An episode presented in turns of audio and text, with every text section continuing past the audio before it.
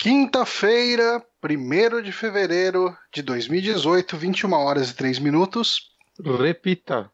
21 horas e 3 minutos.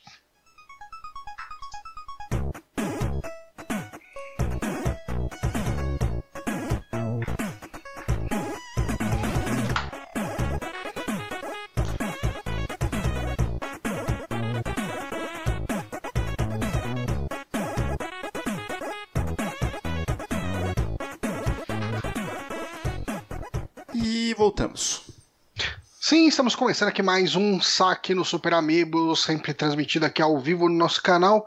Eu sou Johnny Santos, estamos aqui hoje com Guilherme Bonatti. Oi, eu tô aqui.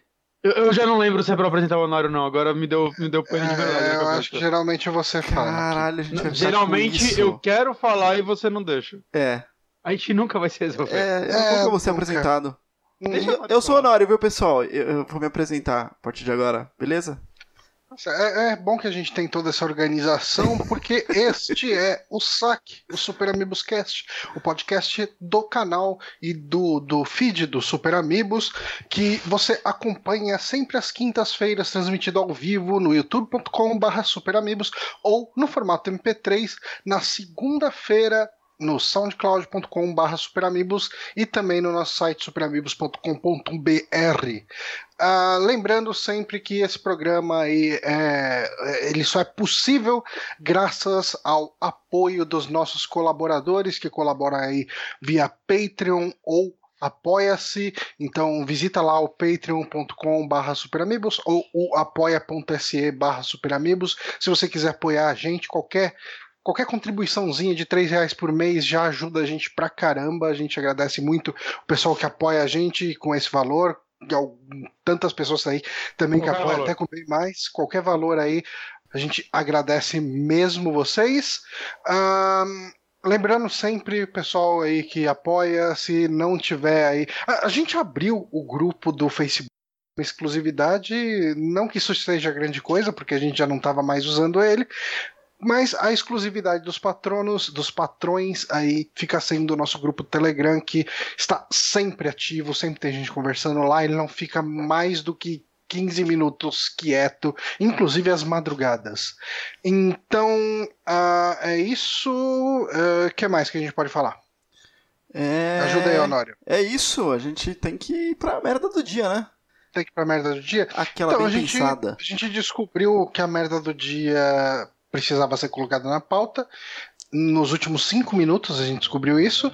E a gente tempo. descobriu que eh, hoje, no dia 1 de fevereiro, é o dia do publicitário.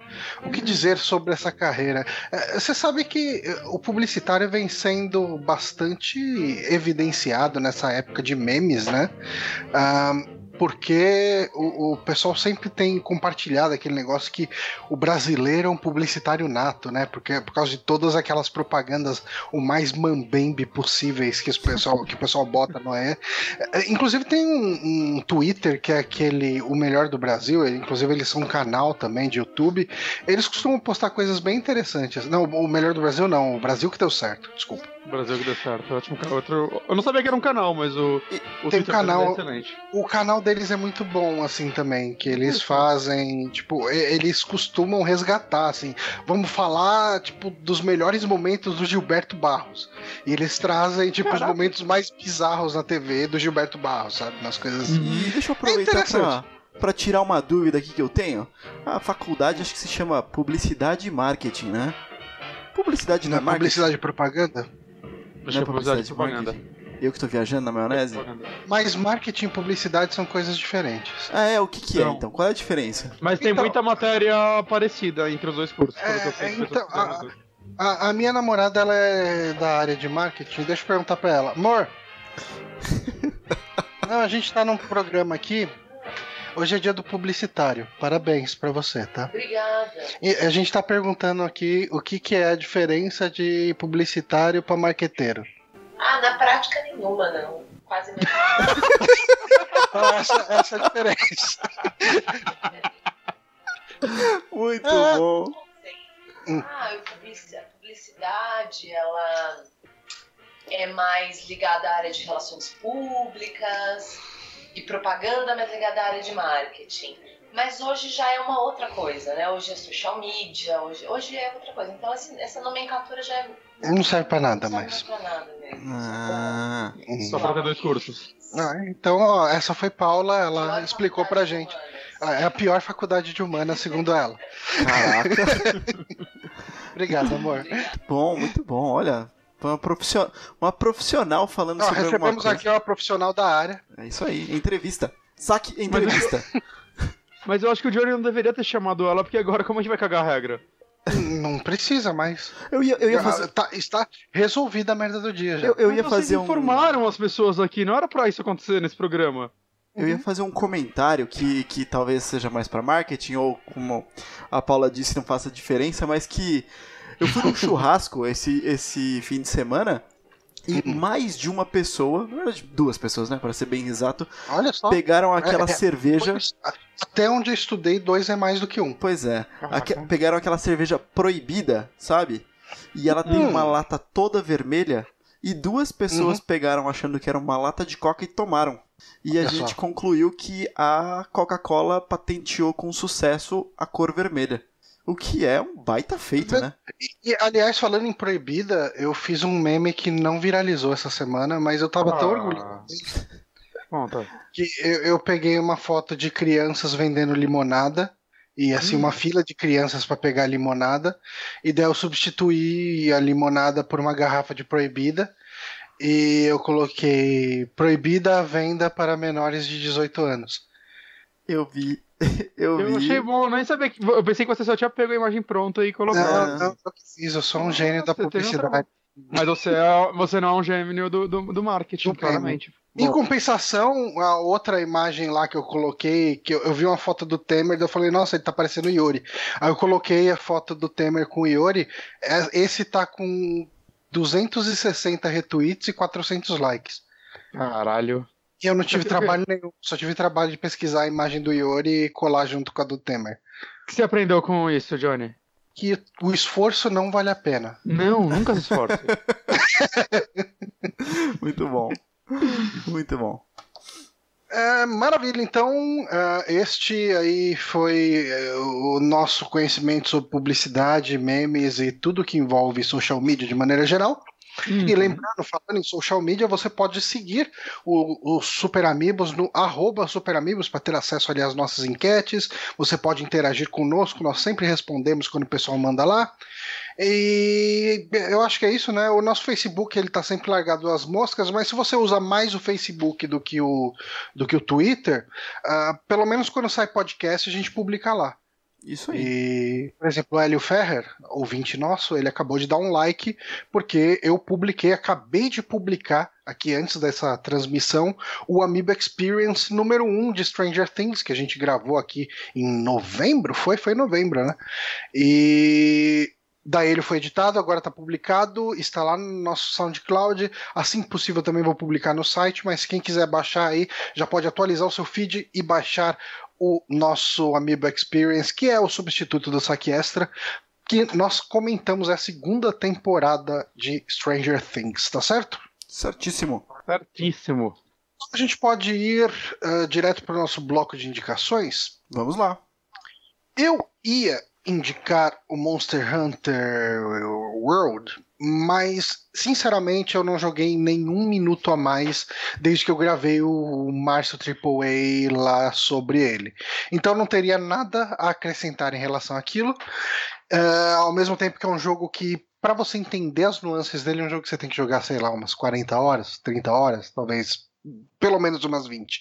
E como eu devo estar com umas 5, 6 horas, eu não me sinto confortável para falar dele. Mas eu assisti ontem um documentário que eu achei bem interessante que chama Comedian. Ah, eu acho que o nome dele em português é Bastidores da Comédia. Vamos procurar aqui.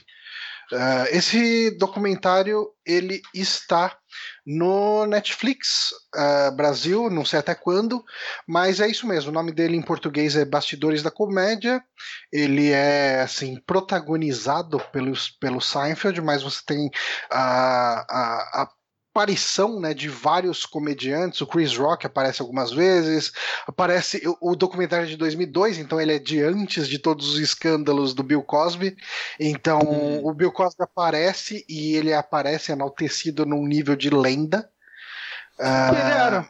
Era, ele era realmente. E, e assim, você vê isso é uma coisa interessante do documentário. Só me contextualizando antes, o documentário ele é sobre meio que uns bastidores da comédia mesmo, né? Você tem como que é para esses caras que vivem de stand-up, como que é para esses caras que fazem stand-up cada noite. Como cada noite é diferente da outra. Tipo, o cara tem o mesmo set, ele faz um dia e todo mundo dá risada, ele faz outro e ninguém ri e ele acha uma merda, sabe? Uhum. E, e entre um show e outro, assim, ele mostra o, o Seinfeld conversando com os caras, mas não é conversando em tom de entrevista, é ele sentado na mesa comendo alguma coisa e conversando, nossa, fui muito ruim hoje, ou porra, hoje eu matei, sabe? Foi bem pra caramba. E daí tem uma conversa que o Chris Rock tá conversando com ele, ele fala, cara, eu fui no show do Bill Cosby, o cara é uma lenda, cara. Duas horas de show e o, você não consegue parar de rir num show que não perde o ritmo e tal. E é legal, assim, uh, o que eu gostei nesse documentário, ele tem esse lance do Seinfeld, eu acho que o lance todo do Seinfeld é ele é de depois da série, né, obviamente, e, e, o Seinfeld, ele, assim, na verdade, comediantes, de uma forma geral, eles têm um set de piadas que eles usam por anos, assim, eles usam por muito, muito tempo. E eles uhum. dificilmente, assim, quando arrisca coisa nova, eles inserem coisas novas no meio de, de um show que já tá no ar. Uh, e, e, mesmo assim, né? Tipo, pra ir sentindo e tal. E nesse uh, documentário, o Seinfeld ele tá com um set meio que praticamente inteiro novo, sabe? As piadas mais velhas que estão nesse set é de seis meses. E quando ele fala isso, por exemplo, eu não lembro quem que era, ele fala pra um cara lá, o cara fala, não, seis meses não é nada, cara. Pra gente, a gente trabalha com material de anos, né? Sabe? Uhum. E, e, e, cara, é, é, bem legal você ver o Seinfeld que tem o status de lenda dele, né? Do stand-up. Ele é um dos, dos caras. As pessoas pensam em stand-up, pensam no Seinfeld, né? Tipo, é impossível Sim. não relacionar. E você vê que ele também fracassa fazendo isso, sabe? Tipo, ele chega lá, às vezes ele conta uma piada e ninguém ri, sabe? E, e tem um dos momentos que ele esquece completamente a piada e se perde. E, e tipo, alguém zoa ele, sabe? E tal. Ah, é, tipo, você é novo fazendo isso, sabe? Tipo, e, e você vê como eles ficam putos quando alguém da plateia tenta dar uma zoada neles e tal, cara. Eles. Todos eles, todos eles. Mas Caralho. eu acho que as partes mais legais desse documentário para mim, pelo menos, tem um cara que chama Orny Adams. E, e, o documentário ele foca bastante nesse cara também. E ele é um cara meio que está começando, o cara conseguiu uh, uma entrevista, enfim, uma conversa com o. Acho que é George Shapiro, que era produtor de Seinfeld. Eu uhum. acho que é o George Shapiro, acho que é o nome dele. Hum. Uh, o sobrenome é Shapiro, mas eu não tenho certeza do, do, do nome, né? Uh, deixa eu ver aqui, eu tô aqui, Jim Norton. Tem, tem existe George Shapiro, é ele mesmo. É, ele mesmo. E ele consegue, assim, o cara, esse cara vai começar a ser agenciado, né, pelo Shapiro. E, e, cara, é muito bizarro, porque uma hora o cara ele tá falando, porra, mano, tipo, eu ainda moro com os meus pais, tenho 29 anos, moro com os meus pais, não tenho perspectiva é. nenhuma de sair, não sei o quê. Só uma coisa, pra, pra, quem assistiu aquele filme do Jim Carrey lá, o Man on the Moon, né, que é a história do Kaufman, uhum. ele é o personagem do Danny DeVito, o Shapiro. Ah, o Shapiro? Uhum. uhum. E aí ele chega e fala, porra, não sei o quê, não, não não tá virando as coisas para mim, eu penso em largar tudo e, e largar comédia, sabe? Arrumar um, um, emprego que dê dinheiro, não sei o quê. E, e logo depois o cara tá se sentindo um deus, sabe? Porra, eu sou foda pra caralho, ninguém é tão bom quanto eu. E assim, você vê opiniões de outros humoristas sobre esse cara, tipo, todo mundo acha ele um cuzão, sabe? Ele devia calar a boca, porque ele é muito mala, sabe? Então, é, esse é cara tá ativo ainda? Tá, tá? Ele fez aquela série Teen Wolf. Eu sei de nome, mas nunca assisti. É, eu nunca assisti também. É, enfim, é uma série que surgiu mais ou menos na época do, do boom do, do Crepúsculo. E, okay. Cara, mas eu gostei muito. É uma série assim que traz muito um lado humano desses humoristas. É uma série? De- Não, documentário. Não, documentário. Eu falei Ah, tá. série? É, falou sério. Falou sério. Beleza. Tá, desculpa. Eu gostei muito desse documentário. É, eu acho que ele traz isso, né? Ele traz esse, esse bastidor realmente. É, como que é, como que são esses caras é, no dia a dia, sabe? Tipo, como que o cara reage a um público ruim, ou como que o cara reage a ele ir mal, sabe? Se ele bota a culpa nos outros, se ele não bota, como ele reage com a culpa, como que é a relação de admiração com alguns humoristas, com alguns apresentadores, tipo Jay Leno, é, sabe? Aparece um monte de cara assim conhecido, tipo Ray Romano aparece, aparece, cara, o Chris Rock, né, que eu falei. E você falou errado. Você falou errado de ser série, mas esse tema funcionaria tão bem hoje em dia, né? Pegar outros comediantes que foram pra frente e fazer matérias ou documentários mostrando esse outro lado deles, né? Seria tão interessante hoje em dia. Uhum. Eu acho que sim, eu acho que o Comedians in Car Getting Coffee preenche um pouco isso, né? Sim. E no Netflix ele está como Café com Seinfeld e dá um pouco de dor toda hora que eu olho aquela legenda escrita. Está começando Café com Seinfeld. Eu falo, não, Por que não. você faz? Johnny, Porque- Mas fala que é a melhor tradução literal, talvez? né? Não, a melhor. buscar café. é- Exato. É, Comediantes em carros tomando café. Ok, não, não, você tá certo. Eu- deixa, eu- deixa eu entender uma coisa. Talvez você tenha falado e eu não prestei atenção, não entendi, mas é, é- esse documentário é de 2002, mas ele é com um material gravado ali em 2002, mais ou menos, mesmo um material muito mais antigo. Eu não sei bem a timeline de quando o Seinfeld explodiu e tudo mais. Parece Então, tão antigo, sei lá.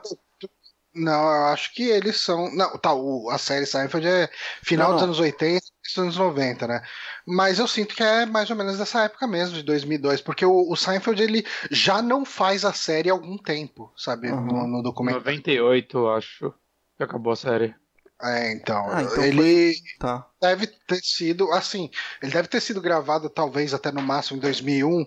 ah, talvez Quando até. ele parou a série e retornou a fazer stand-up, provavelmente. É, é, essa. É, tipo, a, a filha dele era recém-nascida, eu não sei quantos anos ela tem hoje. Mas a filha dele tava, tipo assim, em carrinho de bebê. Hum. Tá. Saquei. Mas é, eu acho que é daquela. Porque assim, você vê o Seinfeld hoje, ele tá muito diferente, assim, né? Ele tá com, com o cabelo completamente grisalho e ele tá com o cabelo mais curtinho. E o Seinfeld desse documentário ele é muito mais parecido com o Seinfeld que a gente conhece nas séries. Uhum. Não sei. Mas assim, cara, eu recomendo, mesmo pra quem nunca se interessou por Seinfeld, mas que de repente gosta de comédia, eu não sei se existe uma intersecção desses dois públicos. Ah, o pessoal não gosta de sitcom, né? Mas gosta de humor. Tem muita gente que não gosta de. Hoje em dia, principalmente, acho que sitcom tá mais. Existe um preconceito em cima do, do gênero sitcom. eu vi gente Deveria dar uma chance falando. pra Seinfeld, porque Seinfeld ainda é um bom sitcom. Nossa, Seinfeld continua excelente, né, cara? Eu Hum. assisto hoje e dou risada. Tipo assim, cara, eu, eu dava muita risada com Big Bang Theory. Tipo, sim, eu já fui essa pessoa. É, eu fui assistir, tipo, um tempo atrás, cara, eu fiquei assim, tipo, sei lá, uns 10 minutos assistindo seguido e eu não consegui dar uma risada.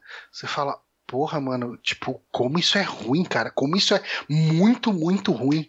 E, e o Seinfeld, cara, eu assisto hoje, eu continuo dando risada e sentindo vergonha por aqueles personagens, sabe? As situações Tá eles na Amazon Prime, inclusive, inteiro. Eu tô, eu tô me segurando pra não começar a rever, assim. eu vendo na Amazon Prime, sabe? De vez em quando eu chego e falo, porra, que vontade de assistir alguma coisa. Essa comparação é mega injusta, porque The Big Bang Theory é isso pra muita gente. Ele é tão previsível que é impossível dar risada hoje- em dia. Agora tem uns outros que, que perduram, né? Então, sei lá.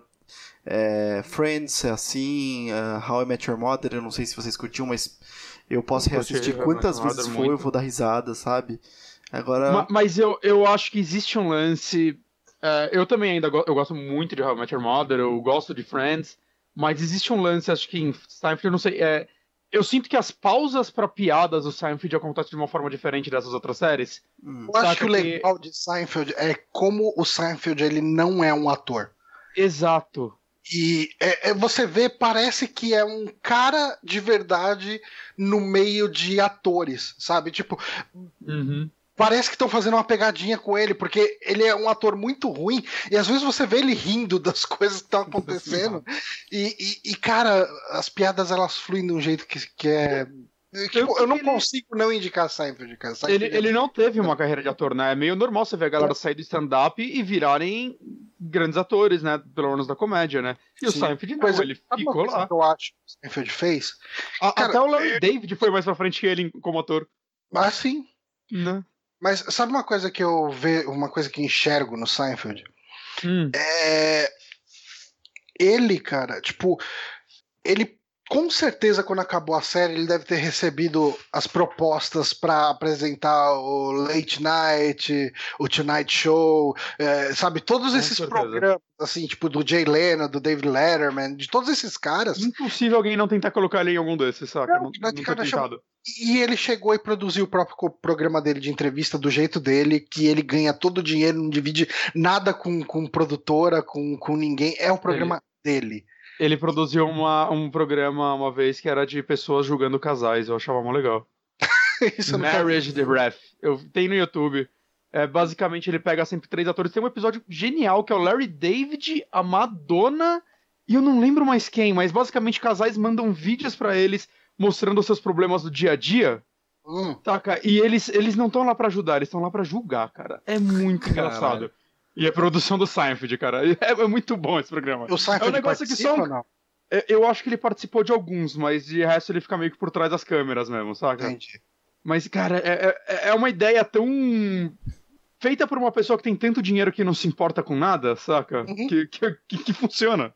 É, cara. Mas assim, fechando aqui, então, assistam esse documentário aí, Comedians, ele é bem legal. Eu, para quem gosta de documentário, logicamente, né, tem, tem quem não suporta, mas eu adoro documentários, principalmente ver assim bastidor de uma coisa que a gente tá tipo, ver direto o cara fazendo stand up e não sabe como que ele o quanto que ele precisa falhar para chegar naquele nível, sabe? Sim. E esse documentário mostra isso. É rapidinho, sei lá, uma hora e pouco ali já termina. Muito bom. E é, eu tô esperando alguém falar alguma coisa, mas eu sou apresentador aqui dessa merda. Então. eu, sou, eu esqueço às vezes. Mas então o Bonatti tá jogando um joguinho de anime porque ele é um otaku feio sujo. Sujo! Caralho! Eu, eu, depois de tudo que eu disse, não vou comprar essa bosta, preço feio, mimimi, eu comprei Dragon Ball Fighters. Verme. E eu sou um verme. Pra quem não sabe, pesquisa. Não tô aqui pra informar ninguém, mentira. É, pra quem não sabe, ele é o novo jogo da franquia. É o novo jogo de luta do Dragon Ball. E é uma parada que nós temos aproximadamente uns 28 por ano. Só que esse está chamando a atenção da galera porque, diferente dos outros, esse parecia ser bom. E. É, é por quê, coisa. né? A maioria dos jogos do Dragon Ball sempre tem essa defesa. Eles são jogos de fanservice. E boa hum. parte deles, incluindo os, o Xenoblade e tal. Xenoblade não, Xenoverse, caralho. são excelentes jogos de fanservice. Uhum. Só que nunca seriam jogos que iam entrar, acho que numa Evo da vida, jogos de luta competentes de verdade, né? Que pessoas que não curtem o anime iriam se interessar. Uhum. E aí eles entregaram pra Arc System Work, né? Que é uma empresa que faz uma porrada de coisas desde sempre, mas ela é muito conhecida pelos seus jogos de luta, né? O, principalmente acho que o Blast Blue e o Guilty Gear. São as duas maiores franquias deles. Eles fizeram um jogo do Persona também de luta, que é muito elogiado, né? E e outras coisinhas. Eles já fizeram jogos do Dragon Ball no passado, só que todos para Game Boy Advance, DS, né? Nunca para um console grande. Uhum. E o último jogo deles de luta tinha sido aquele Guilty Gear que chamou muito atenção por ser a coisa mais linda do universo. Zerd lá, sei lá, coisa assim. Eu nunca sei o nome dele. É, Enfim, eu, eu, eu, vou falar merda, eu não conheço Guilty Gear pra falar, então. Guilty Gear XRD É, eu, eu falo Zerd, mas eu não sei se é essa a pronúncia. Tá, você deve estar mais certo que eu, mas eu fui mais seguro que você. É. que o, o que chamou muita atenção dele é que ele parecia um desenho, só que ele era em 3D, né? O jogo é feito na Unreal Engine. Uhum. E tanto que tem todos os lances de câmera e tudo mais, e Uou, um Dragon Ball assim, o que pode. Como pode ser isso, né? E eu acho que foi um acerto muito foda, porque, primeiro, é, eu acho que é o jogo de luta mais bonito que eu já vi. Saca? Ou talvez, pelo menos, o jogo de anime mais bonito que eu já vi, porque você se sente assistindo um episódio, assim, uma luta da parada. Não, tô vendo aqui, é absurdo mesmo. É, é. é muito absurdo esse negócio. É, é Só lindo, que. Cara, o, o, Será que dá pra disso... tirar o HUD? Hã? Se der pra tirar o HUD, ele fica um acho Eu acho que dá, eu não, não tentei, eu não, não mexi nisso, pra ser honesto. Só que além disso, né, ele é um jogo muito competente em muitos pontos diferentes, né? A começar pela luta em si, né? É, é uma empresa que já tinha um bom nome por isso. É, os jogos dela, por mais de nicho que sejam, é, é uma empresa que consegue se sustentar hoje em dia com jogo de luta, né? Que é uma coisa meio rara, se você for ver, né? O próprio Street Fighter é que a precisou de ajuda para fazer o último. Uma porrada de jogo de luta começou a, a, morrer ou perder espaço, né? Antigamente a gente tinha muito, né? Era, sei lá, PlayStation 1, PlayStation 2. E eu sinto que nas duas últimas gerações jogos de luta perderam muito espaço. E mesmo assim, com jogos bem de nicho, ela conseguiu se segurar, né? Então, por que não entregar uma franquia agora de um nome de peso para ela? Uhum. A coisa que eu tô gostando muito desse jogo é, eu não sou um cara dos jogos de luta. Né? Eu não sou bom neles. Eu gosto muito de Mortal Kombat. É isso. Porque eu jogo desde criança e porque eu gosto. Mesmo assim, eu não sou um cara que vai jogar de modo competitivo. Eu não ficava aprendendo, sei lá, investindo no online, coisa do tipo. Eu jogava modo história e era isso aí. E esse jogo é meio engraçado, porque quando eu comecei a ver os vídeos dele, eu comecei a pensar, puta, vai ser tipo Marvel vs Capcom, eu não vou conseguir jogar isso. É uhum. insano, rápido, putaria. Só que ele, eles começaram a falar, né, ah, esse jogo vai ter uma... Mecanicamente ele vai ser fácil das pessoas iniciarem nele. E, cara, ele é muito simples de se começar. Né? Cara, ele basicamente tem três botões de golpe, né? O fraco, médio e forte, e um botão de projéteis. E se você ficar, sei lá, apertando qualquer um desses botões, você vai fazer um combo. Uhum. Tipo, se você apertar só um botão, ele não vai ficar repetindo o mesmo golpe, ele vai dar um combo com esse botão, saca? Então, Entendi. qualquer pessoa vai pegar o controle e conseguir se divertir rapidão, e, assim. E mesmo pra fazer um combo aéreo e tal, é de boa, facinho assim só? De boa, de boa. O lance é, ele é simples nisso, mas aí começam as nuances que você vai aprendendo jogando mais a sério, né? Eu tô atualmente vendo vídeos e tentando entender de verdade o jogo, como combinar um combo com outro para misturar com os assists, misturar com as magias e tudo mais, para você conseguir, né, fazer o vencer uma luta online, que, é, que essa uhum. é a uhum. meta. Né, é, e eu, eu, acho que esse é um, foi um grande acerto dele, saca? É o famoso easy to learn, hard to, master. Uhum. Porque o que eu tô vendo é a comunidade de jogo de luta tá abraçando ele. Não é aquele jogo tipo, ah não, esse jogo é pra amador e o profissional vai continuar nesses outros, vai continuar no Blast Blue. Saca? Não, então todo mundo falando, ele é muito profundo, só que ele. Ele tem uma porta de entrada muito boa, né? Ele tem, tipo, muitos modos de treinamento, uma, treinamento de combo, né? Isso é meio comum né, em jogo de luta, mas eu acho que o dele é bem feitinho, pelo menos para mim, assim, tá me ajudando muito. Mas eu acho que outra coisa que vale a pena falar dele é toda a apresentação e conteúdo dele. Primeiro lugar é quando você começa o jogo, você não é tipo por menuzinhos, como todo jogo de luta, vamos começar o modo arcade uhum. ou algo do tipo. Ele te taca no servidor e você vai estar numa pinha com um personagem seu, um. Aqueles personagens meio pocketzinho, eu não sei qual é o nome disso. Tibi. Ah, SD? Tibi. Tibi? Você é, falou, Nora? Tibi, esse mesmo. Esses personagens magrinho, você... cabeção e pequenininho, Isso, fofinho. isso mesmo. É, é Tibi ou SD, pin... né, que é Super Deformed, Sim. que eles falam. Hum. E você tem lá um mapazinho que você vai andando e você, tipo, personaliza seu avatar, você encontra as pessoas lá, tipo um servidorzinho, né? E aí, sei lá, você quer marcar com um amigo? Tipo, quando eu peguei, eu joguei com o Maxon e o, o Nicolas, né? Nossos uhum. ouvintes aqui. A gente se encontrou lá e, tipo, ah, vamos lutar aí. A gente cria, tipo, uma salinha nós três, num, num canto do cenário, e tá lá fechada pra gente. A gente pode abrir pra alguma pessoa, puta, olha esses caras lutando, deixa eu entrar no meio né? Aí dá pra você assistir a luta, faz esse negócio. Tem o modo online, aí você pode ir na parte arena, que aí ele já vai começar a buscar tanto partidas ranqueadas quanto partidas normais, né? Você vai num outro cantinho, tem o, um personagem que vai te mandar pro, no, pro modo história, né? Que é a nave da Buma, que vocês vão viajar e tudo mais. Né? Tem o modo arcade, tem, então tem muito modo de jogo pra, até para você, para quem não se importa tanto com online. Eu uhum. tô nesse momento jogando o modo história e Cara, ele é muito divertido, porque eu tava esperando que eles fossem fazer algo tipo Mortal Kombat, saca? Só o. Ah, um videozinho, luta, videozinho, luta. Uhum. E eles fizeram tão mais do que precisava. o modo história, basicamente. A, a história é. Falando meio por cima. Começaram a aparecer clones dos personagens, enquanto todo mundo meio que em paralelo perdeu as forças. E o Goku é possuído por alguém. E esse alguém é você. É tipo uma quebra de corta-parede mesmo. Okay. E você vai possuindo os personagens, eventualmente eles vão se entregando a você, tipo, ah, que estranha essa pessoa me controlando. Porque uhum. eles estão tão fracos que você tem que controlar eles para eles conseguirem enfrentar as lutas. De certa forma, é uma desculpa prática para colocar porque o Yantia pode vencer o Vegeta, por exemplo. Okay, então, eles, eles, deram uma justificativa pro jogo normal até que não era necessário. Aí vai passando as historiazinhas, você vai encontrando os personagens e tudo mais, e entre essas partes você vai liberando mapas. Você vai, tipo. É meio que por menus, saca? Você, ah, eu quero ir desse lugar para esse, você não vai andando fisicamente. Só que aí vão aparecendo personagens, você vai. Tem um lugar principal, você pode ir direto pra luta principal, você pode ir fazendo outras para liberar mais personagens, ganhar level, que você sobe de level.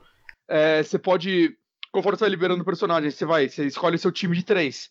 Se você escolhe o trio certo, por exemplo, vai um trio específico, vai ter uma animação deles, um diálogo, saca? Você pega, uhum. tipo, por exemplo, quando eu liberei o Gotenks, eu fiz um time, o Gotenks, o Goku e o Vegeta. Tem toda uma animação do Gotenks querendo saber, tipo, o Goku é o pai do Goten, o Vegeta é o pai do Trunks. O que vocês são nossos agora? E ele tentando ter um diálogo sobre isso, saca? É, é, são detalhezinhos, saca, que não precisava, e o fato deles existirem é muito legal. Se você pega também o personagem certo para lutar contra outro personagem, vai existir um diálogo entre eles. E como você pode refazer essas partes, né? Existe uma parte no menu que mostra todas as ações que você fez e que você não fez. Né? Se você quiser completar essa e ver todos os diálogos, é um negócio divertido, saca? Você tentar ficar montando os times e lutando contra as pessoas certas para tentar liberar essas coisas, né? E uhum. em paralelo é um, nome de, um modo história bem parrudo. Eu tô, eles são três campanhas, eu tô na primeira ainda, eu tô com cinco horas, eu tô com mais ou menos 70% dela. E do total do modo história eu tô com 30%. Ela. Ele recria as histórias do anime ou é a história Não. original? É a história original. A história original é centrada no personagem novo, que é a Android 21, 22, uhum. né? Que é aquela personagem que até o Toriyama fez o design dela, né? Chamou bastante atenção. Né, gira meio que em torno dela, e mas eu ainda, tipo, não sei todas as respostas. Eles estão realmente escondendo tudo, né? Mas alguns vilões voltaram à vida e tem os clones, você fica lutando com os clones. Né? Não, não é a melhor história do mundo, mas eu acho que ela cumpre seu papel, saca? Por ser um jogo de luta, ela é uma história divertida. Eu, eu literalmente dou risada em algumas partes dela e ela é feita toda com o gráfico do jogo, quer dizer que você vai tirando screenshot e olha quanto wallpaper lindo tô tendo aqui. né? E uma coisa, já tem algum DLC de personagem confirmado? Como que tá? Então, vazou. Tem o Season Pass, né? Que aparentemente vão ser oito personagens. Eu imagino que depois vai ter uma segunda temporada, coisa do tipo, porque não devem parar, porque o jogo tá vendendo pra um caralho. Mas o que rolou é que hackearam o código do jogo e acharam os nomes de personagens lá.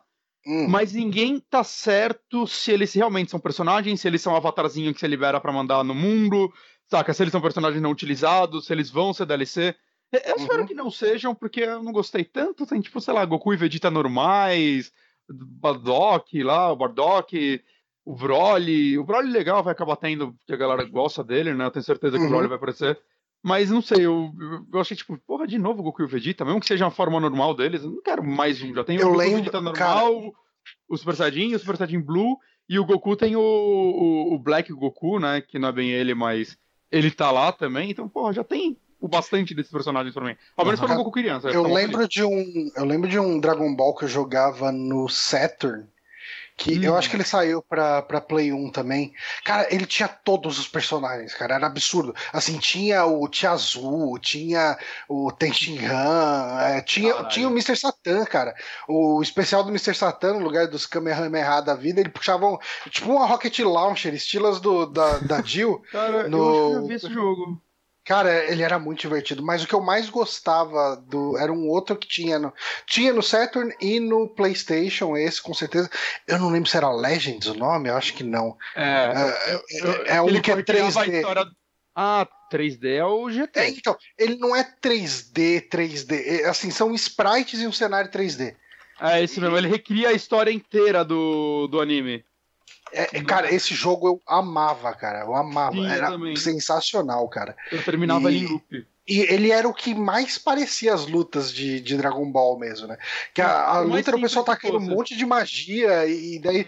É assim, você tinha três botões, né? Um botão de magia, um botão de soco e, e sei lá, um botão Carregar de dash, uma coisa assim. Era uma coisinha assim. E daí, cara, você apertava o botão de soco, ele dava aquele milhão de soco que, que eles dão no anime, sabe? Tipo, você apertava uhum. o botão de magia e sem, sem dar um, sei lá, um comando para soltar um Kamehameha, ele soltava aqueles, tipo, aquelas 50 bolinhas, assim, sabe? Tipo, que nem. É, ele era muito fiel ao desenho, ele. Eu adorava. O lance dele é que você, você ia enfrentando inimigo, só que não tinha barra de vida, tinha tipo uma barra embaixo que ela ia pendendo para um dos dois lados, e quem chegasse do outro lado ia soltar uma super magia que ia matar o outro. E ele era legal, assim. tinha todo o lance de você dar os golpes, quebrar montanha durante a luta, Sim. né? Era muito E- foda. E esse novo, eu acho que ele também acerta muito nesse fanservicezinho. E Uhum. tem muito detalhezinho do tipo, vai, se você mata o cara com um ataque especial, vai mostrar, tipo, a visão de cima do planeta Terra e a magia voando. Ah, sim. Saca? É, como que chama? Tem as- Drama- Dramatic Finish? Não, então, o Dramatic é outra coisa. O Dramatic, eu ainda não vi todos, eu só vi um, na verdade. Que é, por exemplo, você pega o Gohan Super Saiyajin 2, né, criança, Uhum. contra o Cell, tem que ser no cenário específico do Cell e você tem que matar ele com um golpe específico. Tem toda a animação do. Tipo, do final da luta deles do anime mesmo, né? Do Caraca, eu vi vídeo com o Goku atrás, o Cell. é, Eu vi- eu vi o pessoal comparando- cara. É muito animal, uma compilação que é exatamente isso que você ia falar, Johnny, que é a, a compilação de comparar no anime com o que foi feito aí. E, cara, Uhum. que lindo que é, velho. Tem a do. Eu tô da tentando do não ver essas tem coisas. muita coisa maneira, cara. Eu tô tentando não ver essas daí, porque tem isso e tem também quando você vai começar a luta com times específicos também. Aham. Mas eu tô tentando não ver que tá legal tentar descobrir, saca? Eu acho que é um vacilo. É, o Tenshin Han, ele tem um especial que você só pode usar uma vez na luta, que é o, o Chelsea aparece atrás do, da pessoa e se explode. Eu acho um vacilo você usar isso no Napa e não ter uma animação específica. Ah, mas, é muito, mas é muito legal que ele gruda no cara e explode, aí corta o ângulo de câmera pro, tipo, a cara do Tenshin Han, assim, ah não, saca, puta, porque ele morreu. Saca, é uns Uhum. detalhezinhos muito legais que tem nessa luta, assim, visualmente é muito, muito bonito. Saca, E você é- pegou é ele no Steam? Peguei no Steam. Quanto E que é- tá e é- lá? Tá 150 reais. Tá Eu achei que tivesse mais caro. Não, é, é que o lance. De... É, isso aqui, é- só, só pra terminar, eu queria falar uma coisinha dele. Que realmente ele tem os preços caros, né? Se você pegar ele com as DLC, ele fica 230, porque as DLC são 89. E, e aí tem o pacote. Mas assim, eu peguei só o pacote normal. Quando eu começar a sair as DLCs, eu compro elas depois, saca? Tipo. Uhum. não, não tá tendo desconto. Na verdade, eu fiz a conta se eu comprasse as DLC depois e dava 10 centavos a menos. Então, então não pegue. E tem o pacote mais caro, que é 300 reais, que o que ele vem, é, além das DLCs, é um pacote de músicas e de narração diferente. Hum. E vem as músicas do anime. É, e por enquanto esse pacote não é vendido à parte, então você não comprou esse pacote, você se fodeu. Mas assim, eu olhando o jogo, o que ele tem? Além de todo esse conteúdo que eu falei, quando tem uma, uma lojinha dentro do jogo que você gasta as moedinhas pra ganhar avatarzinho, roupa pros seus personagens, essas coisas. Hum. Tem duas moedas. É, aparentemente você ganha as duas jogando, porque o jogo não tá com microtransação, pelo menos não tá ativo até agora. Uhum. Eu não sei se eles vão colocar ou não. Saca? Então, assim, é, vamos lançar um jogo com um pacote mais caro de músicas pra, tipo, tirar um trocado a mais disso e não colocar microtransação nele, ou não colocar isso e colocar microtransação, eu prefiro esse caminho que eles seguiram. Se eles não Uhum. colocarem microtransação, saca? Você consegue tudo nele jogando. Até, tipo, dá pra você comprar o Goku e o Vegeta Super Saiyajin Blue. É só se Hum. você tem pressa, porque você consegue liberar eles jogando. Hum. Saca? É, tem- de duas formas, né? Você consegue. Você pode terminar o modo hard, uma das dois modos arcade, né? Que tem três modos arcade também. Você terminar dois deles específicos no hard, você libera eles, é, tirando o ranking A ou S. Ou se você jogar pra caralho até liberar tanto dinheiro, você também libera eles, saca? Naturalmente. Se você não consegue vencer nesse modo. Então, é, você não precisa comprar. Tem, o que vende, acho que a parte é um pacotezinho de avatar, que eu acho que são diferentes. Mas, saca, por mim, ok. Isso. É, eu prefiro que eles sigam esse caminho e lancem DLC pra caralho, porque aparentemente o jogo tá se sustentando bem, né? Ele tá vendendo muito, bateu o recorde no Steam de é, usuários online em jogo de luta. Então ele tá indo bem. É, do né? mesmo Eu jeito acho que... ele não tem tantos personagens, acho que são 20 atualmente. Mas mesmo assim eles são todos bem diferentes um do outro. Eu acho que eles souberam pegar a personalidade de cada um deles pra criar. pegar os padrões de jogos de luta, saca? Esse personagem é um personagem mais focado em projéteis, esse é um personagem mais focado em luta corporal, né? O, o Yantia é um personagem muito. Cara, o Yantia é bom pra caralho nesse jogo. Ele é um Cara. personagem muito focado em combos. Então eu, eu acho legal isso, né? Como eles construíram essas paradas, né? A forma como eles montaram. Eu, eu, eu quero ver pessoas que manjam muito jogo de luta falando dele pra eu entender o que ele pega de jogos de luta e acrescenta nele, mas o pouco que eu já vi de vídeo dá pra ver que eles fizeram um, um ótimo trabalho, assim, conseguir misturar o, o fanservice com o que a galera quer de um bom jogo de luta. Muito bom. Você perguntou alguma coisa, Nário? Eu ia só comentar que você não foi o único que comprou nesse. Não vou pegar, não vou pegar, vou deixar baixar o preço, tá muito caro pra um jogo de Uhum. luta e tudo mais. O PH fez exatamente a mesma coisa, um verme maldito também. Uhum. E o, Otávio, jogo. e o Otávio fez a mesma coisa. Os caras estavam, todo mundo, Sim. ah, não vamos pegar não, lançamento é muito caro, não sei o que lá. Aí um compra, é é bem legal isso aqui, hein? Cara, Ó, e, e assim, e só uma é coisa, os engraçado porque- ouvintes, o Ah, pessoal por tá comentando aqui. O Vinícius Vidal falou que o, o- aquele jogo o, que eu falei lá, que tinha um monte de personagem, ah, o Vinícius Vidal falou que é o Ultimate Battle 22, e parece que é essa versão no Play 1, e daí o que eu joguei, que é o do Saturn, é o Dragon Ball Z Shimbutuden. E cara, eu tava vendo, eu procurei aqui pra ver se era ele mesmo. Cara, tem personagem que você, tipo, assim, tem todo mundo do time Guinil. Tem, Ah, mas- cara, Mas você jogou o Budokai Tenkaichi 3? hum, possivelmente não. E dois, ele tinha a galera dos filmes. Todo mundo. Eu acho que eu nunca liberei todo mundo. Era, era- só que ele era aquele jogo de luta já com a visão de trás, né? Que não, não é tão focado no competitivo. Mesmo porque, né, quando tem 100 personagens no jogo, não dá pra equilibrar isso, né? Sim. Mas, mas eu acho que esse jogo aqui é o melhor Dragon Ball desde Mugen. Eu ia comentar- Eu ia comentar, porque essa é a minha- maior experiência com, com Dragon Ball. Esse Uhum. e o de Super Nintendo, que eu jogava no emulador e salvei um milhão de Hum. vezes. Mas Mugen, eu, cara, eu baixava personagens de vários Mugens e fazia meu próprio gigantesco com, tipo, Eu também. um milhão de artes diferentes. Você Mas eu tinha um de Isso- Dragon Ball que eu montava. Isso é até uma Era- coisa engraçada que eu, eu jogava o Dragon Ball. O primeiro Dragon Ball do Super Nintendo eu jogava, né? Uhum. E uma vez a, a mãe de um amigo nosso gritou, a gente tava lá brincando na rua, daí a mãe do amigo nosso, ah, tá passando Dragon Ball na TV. E a gente foi correndo pra ver, era Cavaleiro do Zodíaco, era tipo o primeiro episódio, sei lá, o segundo. Não, mas era assim, tipo, a gente nunca tinha ouvido falar de Cavaleiro do Zodíaco. Ah, tá, Sabe, tá. Tinha acabado de começar a passar. A gente olhando, não, isso não é Dragon Ball. Ah, mas é interessante, esse cara tá quebrando a parede de gelo com a mão. Pô, isso parece legal. E daí a gente conheceu o Cavaleiro do Zodíaco por causa disso. Agora, só quero falar, falta um Mestre Kami aí nesse jogo, tomara que vem DLC, cara. Eu quero o Mestre Kami. Que ele tá lutando de novo mesmo no Super, então pode Sim. colocar o Mestre Kami, porra.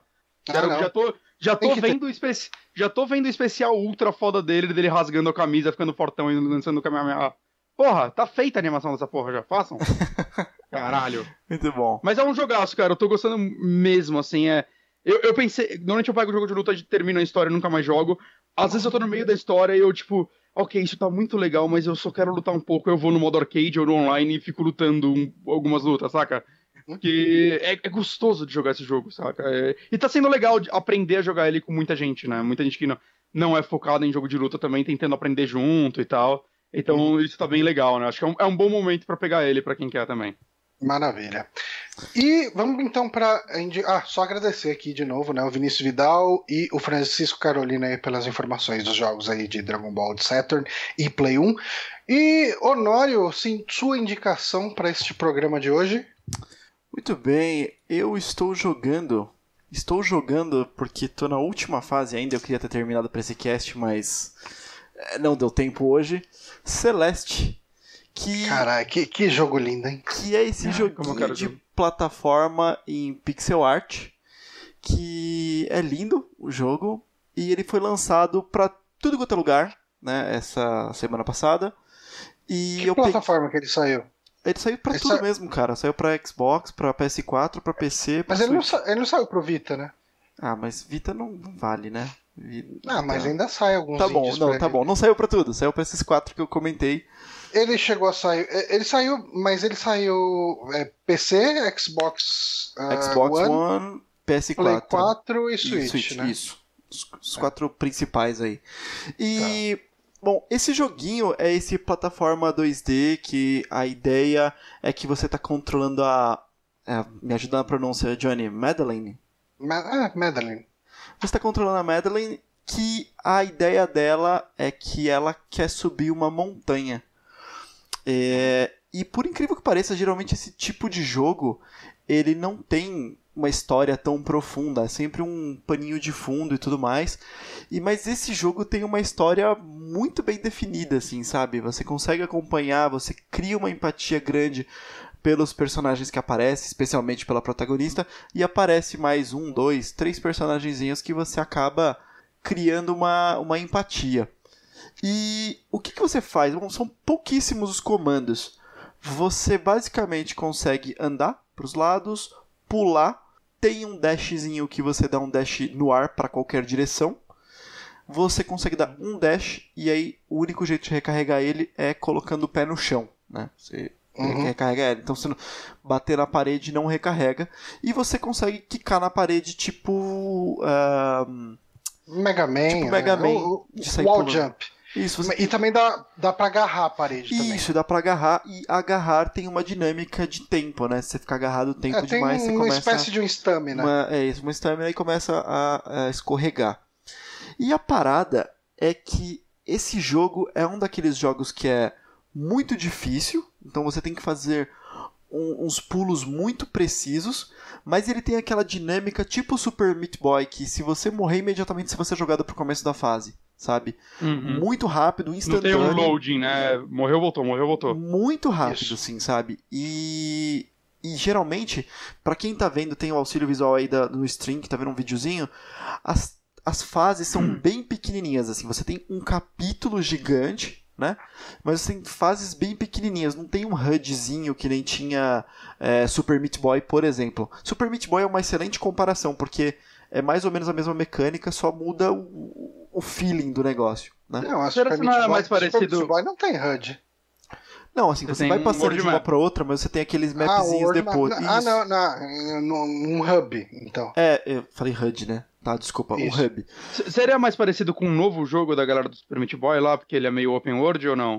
Então, não vi ah, ele é ele é muito mais um jogo. Ele é um Super Meat Boy sem o mapa. Ele é um jogo de fase.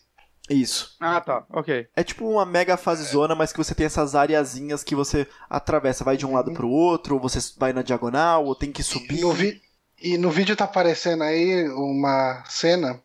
ah, você tem esses moranguinhos que você pega. Uhum. E tem esses moranguinhos alados que eles são interessantes que você não pode dar dash Eles pra pegar eles. É, eles se assustam com o dash. Então você tem Ah. que ir nele sem pegar o dash. Essa pessoa que tá jogando é um animal.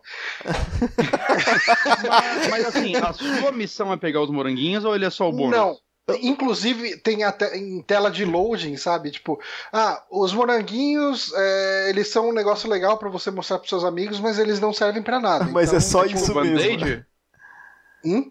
É tipo band-aid? Não, não, porque os que band-aid você fase, né? pegava pra liberar, liberava personagens, né? Ah, é verdade. Esse Personagem. é só pra Ele- você ter ele- algum ele é só- coletável e mostrar, olha, na fase tal eu peguei todos os Peguei morangos. todos, né? sabe? É. É tipo Talvez o negócio. É que a gente tá jogando no Switch, né? E o Switch não tem sistema de conquista.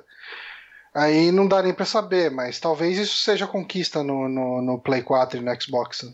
E Provavelmente. E tem uns alguns desafios. O negócio da fase é que é o seguinte: você tem é, às vezes dois, até três caminhos numa mesma tela. Então você entra, sei lá, entra pela esquerda e você pode sair por cima total, pela diagonal superior direita ou pela direita. Não tem exatamente um caminho para você fazer. Tem um caminho mais fácil, pode-se dizer assim, que você bate o olho e fala, por aqui é mais fácil. Mas tem aqueles caminhos muito mais difíceis que geralmente tem alguma coisa para você ganhar. É, geralmente o moranguinho, né? Tipo, que Isso. é uma coisa pra você coletar que não, não muda nada o jogo. Tipo, é só pra você ter o prazer e falar, consegui. Porque ele é um Mas jogo. eu imagino que você vai realização. querer, né? Sim, porque o- ele é um jogo que o legal nele é o desafio, né? É, não, Uhum. mas, mas não é só o moranguinho. Eu ia falar que, tipo assim, geralmente é o moranguinho, mas tem algumas outras coisas para conquistar. Às vezes você pega o B-side, que é você basicamente liberar um- uma outra versão daquela, daquela Dark tela. World, Dark World do, do Super Meat Boy. Que é um absurdo de difícil.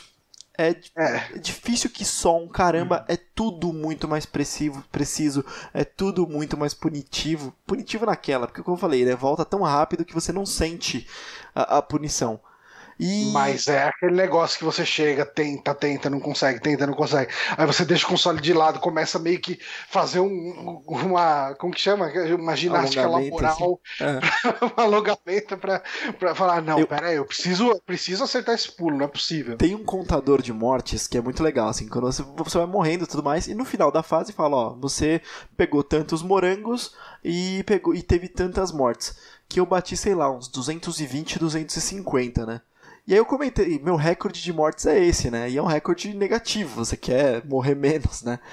E aí o Johnny falou, ah, eu quis fazer o, o, o, o B-side da segunda e bateu 650, né, Johnny? 664. 664. Esse é o B-side. Assim, ele é Uhum. realmente uma parada mega difícil. Eu tô fazendo um B-side agora. Eu devia ter terminado o jogo pra poder, enfim, falar do final aqui, mas eu fiquei curioso pra jogar ele. Mas vocês terminaram já o jogo ou não? Não, eu tô no finalzinho. É, Ele acabou de falar que não. É. Não, desculpa. não, eu queria uma pergunta. é, Vocês estão comparando muito com o Super Meat Boy? O Sim. Super Meat Boy tem muito lance que. é, o segundo mundo, a curva de dificuldade dele já é tão insana que eu perco o interesse no jogo. Saca? Eu acho que. Aham. Eu também. Eu nunca zerei Super Meat Boy. Eu, Eu não também não, eu já comecei umas três vezes, nunca terminei esse Não é Boy. pela dificuldade, mas é pelo. Eu acho chato só. Fi- Fica chato pra mim, porque é isso mesmo que você tá falando. Esse não, ele tem. Você lembra? Eu falei umas duas semanas atrás de Embers of Mirren, Mirren que é. Ele vai. Em- é, vai colocando uma mecânica a cada nova área que você vai, né? Cada nova fase tem uma mecânica nova e mostra, ou simplesmente uma nova faceta de uma mecânica que você já conhecia, mas agora você consegue usar de uma forma diferente. Cara, esse aqui é a mesma coisa. Toda a mecânica ela é apresentada de uma maneira muito natural e você consegue é, absorver ela tranquilamente e a curva é muito suave. É Apesar assim, de tudo na ser difícil, prática, é suave. O legal do Celeste é que cada fase que entra, ele tem. ele introduz uma mecânica nova. Sabe? Tipo, ah, na segunda fase ele tem uma espécie de uma gelatina, um- como se fosse um, um espaço, ah, um- sei lá, uma fenda espacial, um tecido do espaço, que quando você entra e dá o dash nele, você vai em linha reta, né? Dependendo do- de por onde você entrou, até cruzar esse, esse espaço e bater no outro lado da tela. E se for uma parede, você morre. Na, no- na terceira tela, que é a do hotel, que eu acabei, eu tô terminando ela agora. Ah, você tem umas paredes e uns pedaços de chão que tem uma espécie de gosminha que cresce quando você pisa nela. E se você, assim, se você pisou num lugar e cresceu essa gosminha, você não pode mais pisar naquele lugar. É, então, às vezes tem cenários que você precisa ir e voltar mais de uma vez para completar. E daí você tem que calcular exatamente onde você vai pisar, porque você vai precisar pisar em outros trechos daquele chão quando você voltar ali, sabe? Uhum. É, eu, eu acho que ele, assim, ah, eu acho que principalmente pela segunda fase eu senti ele uma mistura de Super Meat Boy com Out There Somewhere com um estilo artístico que me lembra bastante Scott Pilgrim, assim, de certa forma. Tipo, o design dos personagens, né, conceitualmente, os personagens quando eles aparecem nas conversas, assim, ele me lembra um pouquinho, né, a arte da Amora me lembra um pouco do Hum. Brian Lee O'Malley, sabe? É tudo muito fofinho. Hum, legal. E a pixel Uhum. art. ah, o pessoal perguntou se caiu de novo. Deixa eu ver. Não, aqui não, tá Não. dropando nenhum frame. Aqui tá rolando. Ah, não, foi o app do cara lá, do Albert. Ah, enfim. É, e, e a pixel art, cara, que é o Santo que faz. Ele. Hum. Eu acho que ele manda muito bem. Tem um joguinho de celular, Sim. eu falei na época do, do Histeria, se não me engano. Acho que eu não falei aqui no, no Super Amigos. Foi na época do, do Drink and Play. Que era aquele Deep Dungeons of Doom. Ah, joguei pra caralho esse jogo. Cara, esse jogo tem uma pixel art incrível, cara. É absurda aquela pixel art. E ah, não só a pixel art, acho que a animação dos pixels é muito foda. Inclusive, inclusive sigam o Santo no, no Twitter. Deixa eu ver aqui o, tweet de- o Twitter dele exatamente. É Saint, né? S-A-I-N-T 11. Que é o Pedro Medeiros, o Santo. Ah, ele de vez em quando ele posta uns tutoriais de pixel art que são muito foda, cara. Uns tutoriais de, de animação em pixel art. Ele mostra como ele faz as animações, sabe? Ah, eu tô fazendo uma animação em, em areia, em, tipo de uma areia. Então o vento bate na areia assim. Ah, e o efeito de iluminação hum. na areia tem que ser mais ou menos assim. Eu acho muito legal o trampo que ele faz, sabe? É, e, e, assim, cara, o Celeste ele é um jogo muito, muito foda, assim, tipo, uh, pra quem gosta de Super Meat Boy queria uma evolução dele, cara, é, é o jogo, assim, sabe? Tipo, é, ele é desafiador do jeito certo. E, e assim, uma coisa que o Honório não ele falou. Ele conta uma história? Conta. Uh, a, a, história, por enquanto, para mim, tá meio Journey. Tem a montanha ela quer chegar okay. no topo da montanha. Só, só que tem personagens que você encontra nessa jornada e tem diálogos deles, né? Tipo. Hum. É, então você vai conversar com essas pessoas, eles meio que tentam conhecer ela um pouco melhor e tal. É, a Madeleine, né? Que é a. Acho que é Madeleine o nome dela, agora, tô, agora esqueci. Mas, cara. Celeste. Não, Celeste é a montanha. Ah. E, e inclusive, okay. assim, esse jogo, ele eu não sei se ele foi feito numa Game Jam, possivelmente, uh, mas ele tem uma versão free dele, né, no site, acho que é acho que é playceleste.com, daí lá tem um Celeste Classic que vai te mandar para um it.io, enfim, tem que ir pelo site oficial, no, no post aqui desse podcast eu vou colocar o link, uh, e você tem a versão da Game Jam, Quer dizer, é uma versão, é um jogo feito em quatro dias. Eu acredito que ele tenha sido feito numa Game Jam. Eu tô supondo que foi feito numa Game Jam, né? E assim, o uhum. gráfico é muito mais tosquinho, é, porque não é com o pessoal da Mini Boss, né? Que, que são os brasileiros que cuidaram é. da arte desse jogo. É o. Tipo, esse jogo é de uma empresa que chama Match Makes Games, uma coisa assim. Uh, uhum. E daí, assim, eles meio que contratam, eles trabalham em conjunto com a Mini Boss, que é o estúdio da Amore do Santo, e daí o pessoal da Mini Boss fica responsável mais pela questão é. de arte, character design, essas coisas. Não é um jogo brasileiro, né? Não, não é brasileiro. É, o nome do estúdio é Match Makes Games. E e, cara, sei lá. Ah, eles têm esse acordo com, a, com eles desde o Thorfall. Thorfall, né? eles trabalharam junto. Exato, eles trabalharam junto no Thorfall é. e tal. Uhum. Uh, mas assim, cara, recomendo demais, recomendo muito, assim, ele é muito, muito divertido, ele é uh, ele é uma evolução de Super Meat Boy, mas eu acho que ele é muito mais, eu não vou falar que ele é muito mais carismático, porque carisma pode ser uma coisa subjetiva, mas... Super Meat Boy é muito carismático. Sim, sim, sim, mas ele tem, é, justamente por isso que eu não queria cair nesse, nesse uhum. ponto, ele tem um carisma que bate mais para mim. É, que lembra um pouco. E, cara, ele lembra muito Seconds, uh, aquela outra. Você chegou a ler aquela do. aquela primeira do Brian Lee O'Malley? Li. Uh, Lost, li, Lost, Lost at the Sea. Lost in Space. Uh, Lost at the Sea. É. É, ele tem essa pegada, sabe? Tipo. Uhum. Cara, eu tô adorando esse jogo, assim. Tô indo pra terceira fase e tô amando. E pelo que vocês falaram, Terceira como não, ele, ele parece. Quarta, desculpa. Ele não tem a frustração do Super Meat Boy, né? Que pra mim ele chega a ser frustrante. Eu acho que a curva de aprendizado dele é muito ruim. E isso me desanima dele. Então, então não, é ruim pra mim, né? Tem uma galera que ama. Então, porque eu não sei, cara. Eu, eu, eu não consigo falar que ele é mais fácil que Super Meat Boy. Mas. Não, eu. Eu me interesso muito mais em jogar ele do que Super Meat Boy, sabe? Eu, eu não consigo explicar isso. Mas eu acho que ele tem tido um apelo para mim maior do que o Super Meat Boy teve. Hum. Mas, ah, mas ele, ele, é um jogo assim muito difícil. Eu acho que talvez seja o lance de estar tá sempre apresentando essas submecânicas novas, sabe? Uh, porque uh. o Super Meat Boy ele é essencialmente o mesmo jogo do começo ao fim. Uh, você não tem muito elemento diferente na tela. Você vai ter design diferente para os espinhos, você vai ter design diferente para as serras, você vai ter uhum. design diferente, assim, no mapa, né? Um visual diferente, mas essencialmente você tá pulando as coisas. Tipo, é pouca mecânica que muda no Super Meat Boy. E eu Uhum. acho que as mecânicas que mudam no Celeste dão o frescor que ele precisa pra você se animar e querer ver o que, que vai ter na próxima tela. Entendeu?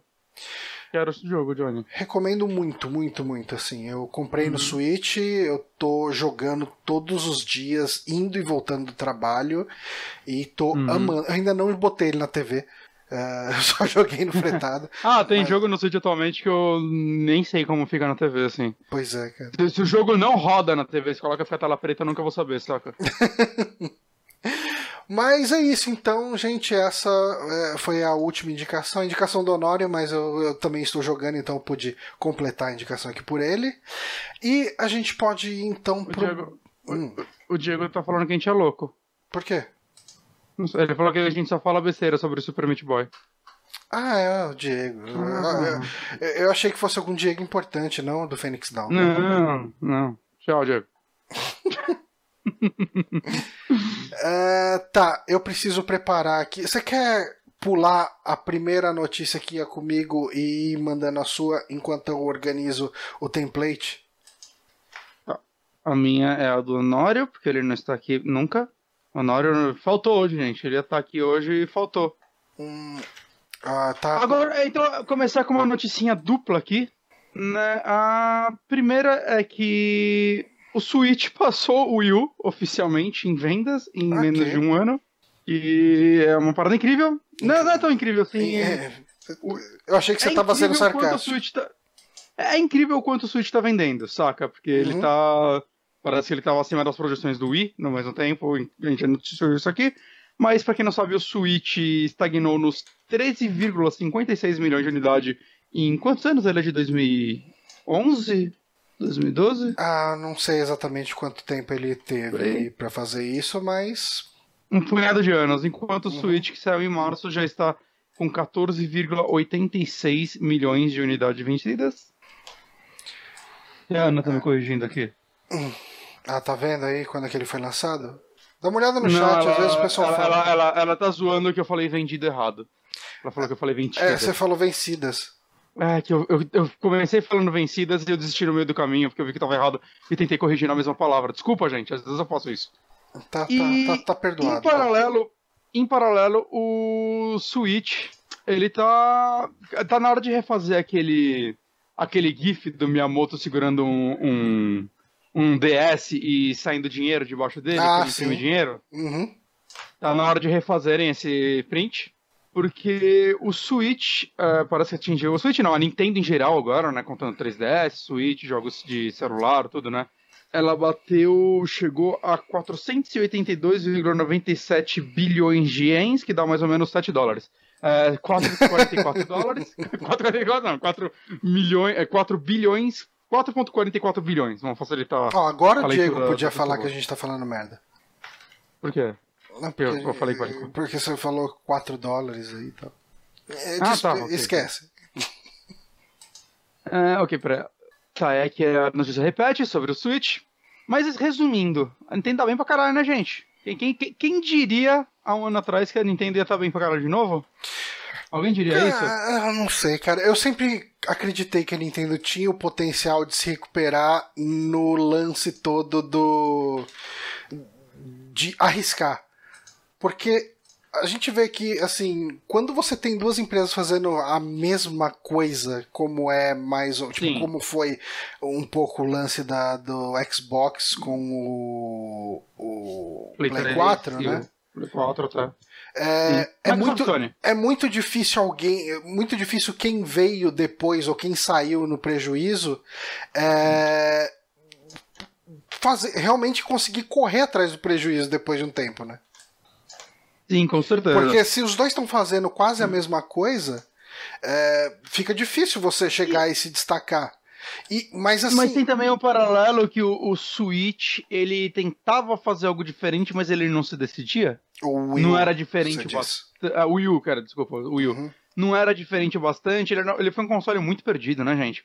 uhum. um, lan- um lançamento asqueroso, né? Todo lance de ninguém saber o que ele era. Ganhando de soluço agora é que bom, né? É, mas, saca, o Wii U não se recuperaria, Uhum. por mais diferente que ele. A ten- Nintendo tentou, e teve uma época que ele deu um, pequeno gásinho nas vendas, né? Quando foi sair o Mario Kart, o Smash, né? Foi a época que as pessoas que falam um pouco de videogame na internet decidiram comprar, né? Até o Márcio comprou, Uhum. o André comprou, né? Foi a hora que ele ah, o Wii U acho que vai, né? Ele vai ser um bom segundo console. E no final, de certa forma, ele não foi nenhum bom segundo console, né? Ele foi um segundo console ok, ele teve ótimos jogos, mas né, É, ele tinha, ele tinha jogos muito lá. bons, mas teve poucos jogos. Então, tipo, não tinha suporte, não tinha. Ele era um Nada. conceito meio. É. Cagado. A tela, Mas, assim- tipo assim, o conceito dele, que era a tela, não era bom o suficiente pra segurar ele. Só se ele fosse o console, a Switch. Exato. E assim, falando um pouquinho mais de números da Nintendo, pra mostrar como ela tá bem pra caralho, de 14 milhões de consoles vendidos, né? Super Mario Odyssey parece que é o jogo mais vendido do Switch, com 9,7 milhões de unidades vendidas.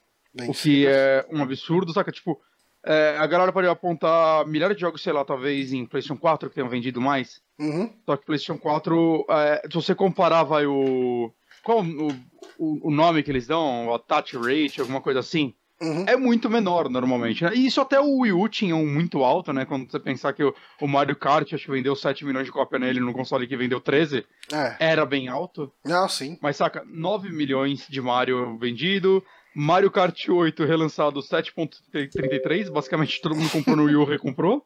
O Splatoon 2, 9.41. E. Cara, eu tinha visto Cara, o o, Spla- o Splatoon 2 vendeu 9,41 milhões? Sim. O Splatoon 1 vendeu uns 4. 9 não, desculpa, 4,91. Mas o Splatoon 1 também vendeu uns 4 milhões. Foi bastante. Caramba. Ah, e cadê? Cadê o Zelda, caralho? Sumiu o Zelda da lista. Caralho, o Zelda É, não tá lembro- nessa lista quando a hora colocou. É que o Zelda deve ter- o Zelda dividiu vendas com o Wii U, né? Quem tinha o Wii U. Então, é, pelo, que eu, pelo que eu vi no Wii U foi mais ou menos 2 milhões. E no Switch foi uns 6, alguma coisa assim. Agora, Uhum. que, ó, o link que eu tinha visto tinha esse número, o número que ele colocou não tem. Vai ser impossível achar agora. Nintendo Sales. Não sei. Não sei, Notícias. não sei. Não sei. Aqui. Acho que eu achei, hein? Será que eu achei? Tá carregando. Não, claro que não. Porra. Games. Gente, aí é. Desculpa. Eu não, não, não Ah. conferi isso antes. A gente foi tudo, tu- pe- pego de surpresa aqui. Tá. Tava É. tudo, tava tudo Quando- correndo tão bem que tava até meio estranho, né? Tava, hora eu não podia ter morrido hoje. Ah, ah, gente, desculpa, eu não sei quanto Zelda vendeu, desculpa. Não, não Mas vou achar bem, essa informação vai ficar. A gente vai ficar devendo. Não tem problema. Mas uma coisa só que eu vi que até alguns third party estão vendendo bem. Assim, o Doom vendeu bem pra caralho. Eu tinha visto. Agora eu não sei, não tô achando essa outra lista. Mas o próprio Doom, cara, vendeu muito bem. E tava comentando aqui nesse, donário que o 3DS não se enfraqueceu em nada desde o lançamento do Switch. Ele continua vendendo bem pra porra. Por isso que. Ah, por que a Nintendo não abandonou o 3DS? Porque ele tá vendendo. Porque pra ele vende, ainda, né, cara? Ele vende e ela marqueteia ele bem ainda. Sim. É, é estranho como muito jogo de 3DS não tá mais vendendo bem, né? O Zelda vendeu. O Zelda, cara. O Metroid. vendeu É que o Metroid nunca vendeu bem, né? Mas, tipo, esse foi acho que o segundo Metroid menos vendido, cara, num console que tem muito jogo. E ele tava. Tá, vai fazer o quê? Uns 10 anos que não tinha um Metroid 2D. Então, é, eu não foi, consegui. foi muito baixo. Eu, eu não entendo porque que ele foi tão mal. Ele é um jogo que eu gostei demais, cara. Mas eu, eu acredito que o- esse Metroid, ele venderia bem no Switch, eu acredito, porque eu acho que o público de 3DS busca outras experiências, busca muito RPG, costuma vender Uhum. muito bem, né? Desde Pokémon até Bravely Default, vendeu muito bem lá. É, eu sinto que o público de Metroid estaria tá mais ansioso pro Metroid estar no, no Switch do que no, no 3DS. Porque assim, eu adoro Metroid, eu ainda não empolguei de comprar ele, porque eu, puta, eu vou ter que pegar meu 3DS. E eu não quero, eu queria jogar ele no Switch. Eu, quero, eu tenho a esperança de que a Nintendo vá lançar ele no Switch ainda. É, talvez HD. talvez tão pra, sei lá, recuperar investimento, né? No máximo. É. Não, mano, puta, foi tão É, triste meio- isso, né? Achei que é, vendeu vendido muito mal. 100 mil, uma coisa assim. Bom, ah, mas tá aí, né? O negócio que tava vindo já de longe, né? Todo mês a gente já comentava alguma notícia aqui. Ah, o Switch já bateu o Wii U na Espanha. O Switch já bateu o Wii U Ah, em sim. Portugal. Mas- dava- Mas no lançamento, eu lembro até o Marcos comentou que ele achava que ia bater em menos de um ano. E eu achei que, puta, cara, eu, eu acho que não.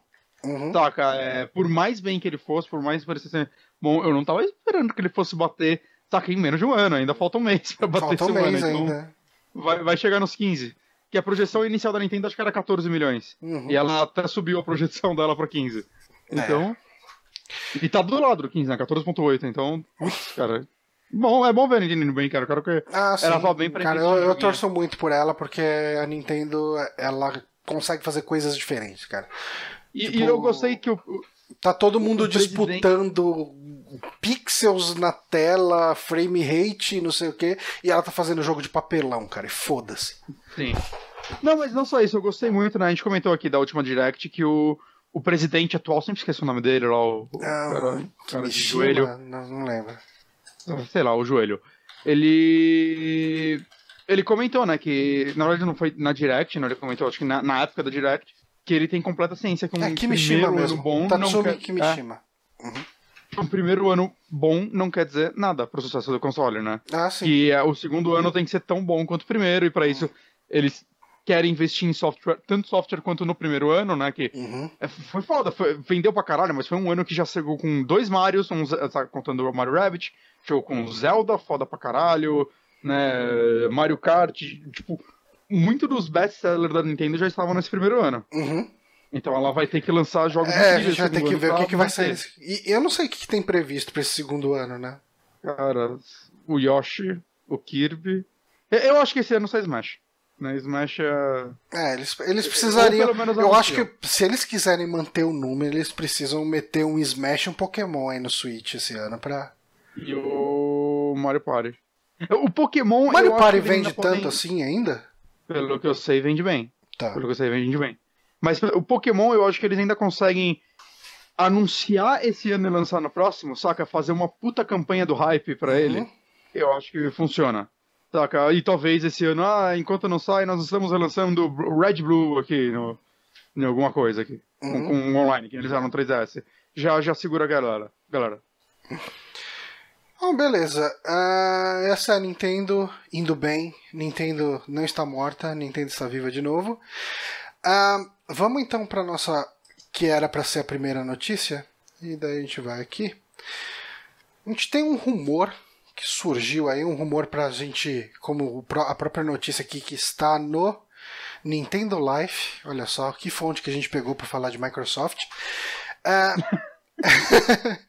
é, a Microsoft estaria cogitando, segundo rumores aí levantados pelo Polygon, de fontes ah, confiáveis aí, estaria cogitando em comprar a EA.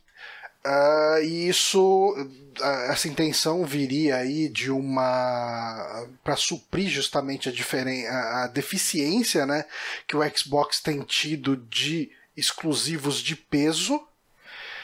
Uhum. Mas, ao mesmo tempo, cara, é, assim, tudo isso é um grande rumor, né? Nada disso é nem um pouco confirmado, ah, mas a gente traz rumores pra cá pra ba- debater até pra gente ficar especulando esses cenários.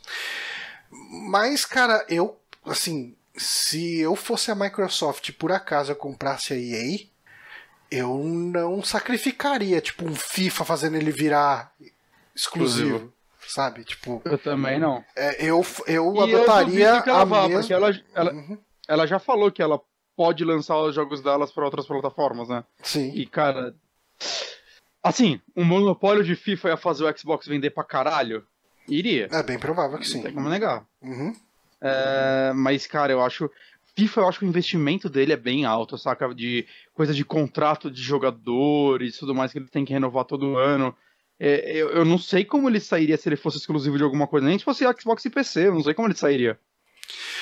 É, cara, tipo, eu, eu acho que ele é um tipo de jogo que ele atinge. FIFA é um negócio, cara, porque assim, o futebol ele é ah, o esporte mais popular do mundo, né? Dizem.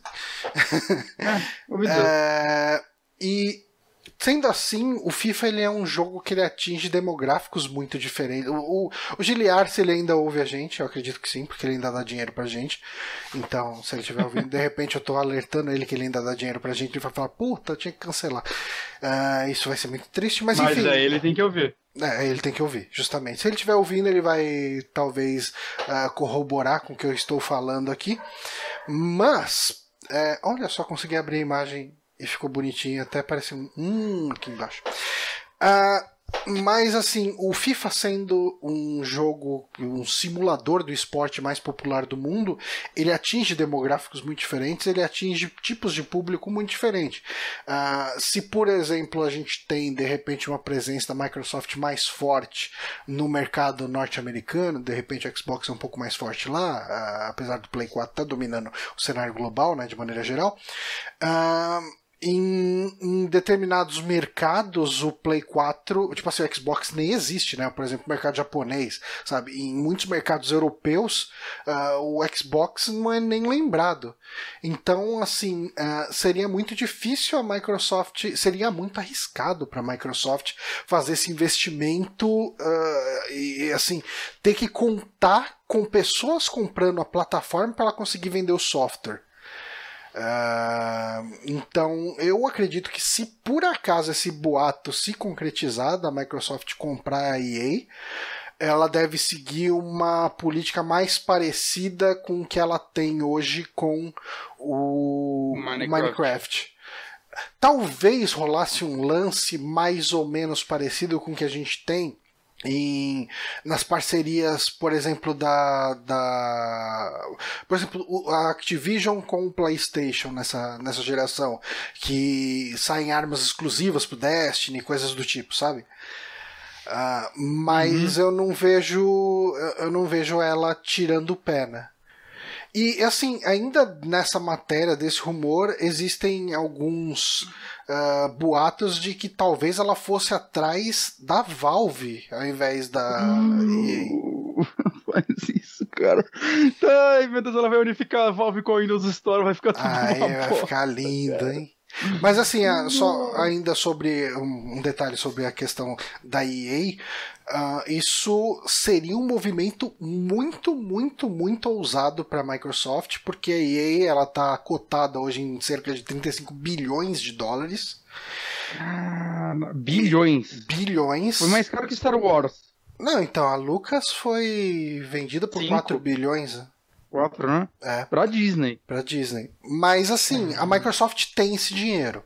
A Microsoft Sim. é gigantesca. Mas ela vai Só ter um retorno. É, é, isso aí. E assim, seria um tipo de compra que ia fazer os acionistas ficarem tudo se entreolhando e falar: hum, será que a gente gasta esse dinheiro com isso mesmo? Com esse negócio de joguinho? Será que não é melhor a gente investir aqui em Azure, Minecraft... em ERP, sei lá o quê? Minecraft foi 2,5 bilhões. Eles gastaram. É, então. Caralho, o Norte tá ganhando. Não precisa mais trabalhar o resto da vida, né? Filha da é. puta, fez uma porra de um jogo em Java, cara. 2,5 bilhões. É isso aí. o Vinícius, Vinícius, Vidal mandou uma aqui no, no, no chat. Se a Microsoft ah, comprar sim. a EA, a EA fecha a Microsoft em 3 anos. Mas eu, eu, lancei isso no Twitter um pouco antes aqui. Eu falei, cara, ia ser mó plot twist se a Microsoft comprasse yeah. a EA e fechasse ela botasse ela pra fazer um jogo da Star Wars é, fechado. Ia ser tipo Carmen's a Beach level hard, né, cara? Caralho, mas a Microsoft ia ter direitos de Star Wars nos videogames, hein? É. Alguma coisa. Mas eu não sei. É, eu não sei, cara. Eu acho. Eu consigo ver a possibilidade de ela comprar PUBG. Até.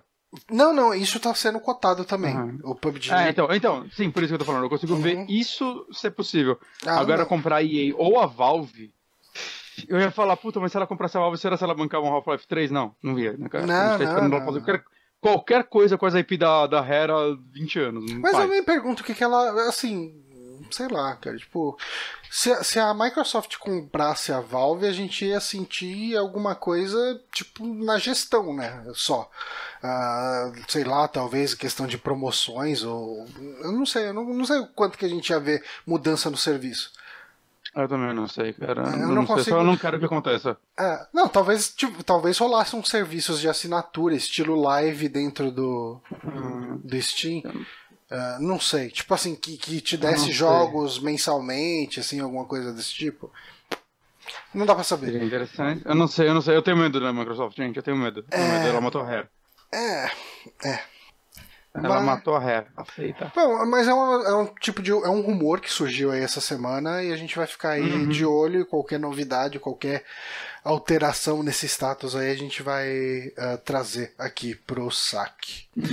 E vamos para nossa última notícia, né? Como a gente teve aí alguns contratempos hoje, a gente teve que cortar algumas notícias. Essa é uma noticiazinha bem pequena, bem curtinha, até porque a gente não tem muita informação, mas não, nem por isso ela é menos bombástica, né? A notícia Uhum. chamou bastante a atenção da galera. Que... Miyamoto tá produzindo o novo filme do Mario. Ah, não, não é essa. Ah, não, essa saiu. Mas a gente teve aí que, do nada, sem ninguém esperar, Mario Kart foi anunciado para celulares, para smartphones. A gente não tem qualquer detalhe, é, a não ser aí esse nome, eu não sei se é provisório, se já é confirmado do jogo, que é o Mario Kart. é, cadê o nome Tour. dele? Tour. Tem E, logo. cara, é, sim. E assim, o jogo, a previsão dele é para lançamento dentro do ano fiscal que termina em março de 2019, né? Uhum. E então eles têm um ano para lançar esse jogo. E agora sim, uma coisa que a, que a Nintendo tem feito nesses jogos de, de IPs dela de celular, ela pega uma mecânica base dos jogos dela e dá uma simplificada em algumas coisas, né? Assim, é, Sim. se no Mario você tem todo o lance de controlar o Mario e, e fazer os pulos e tudo mais, no Mario de celular você controla praticamente só os pulos dele.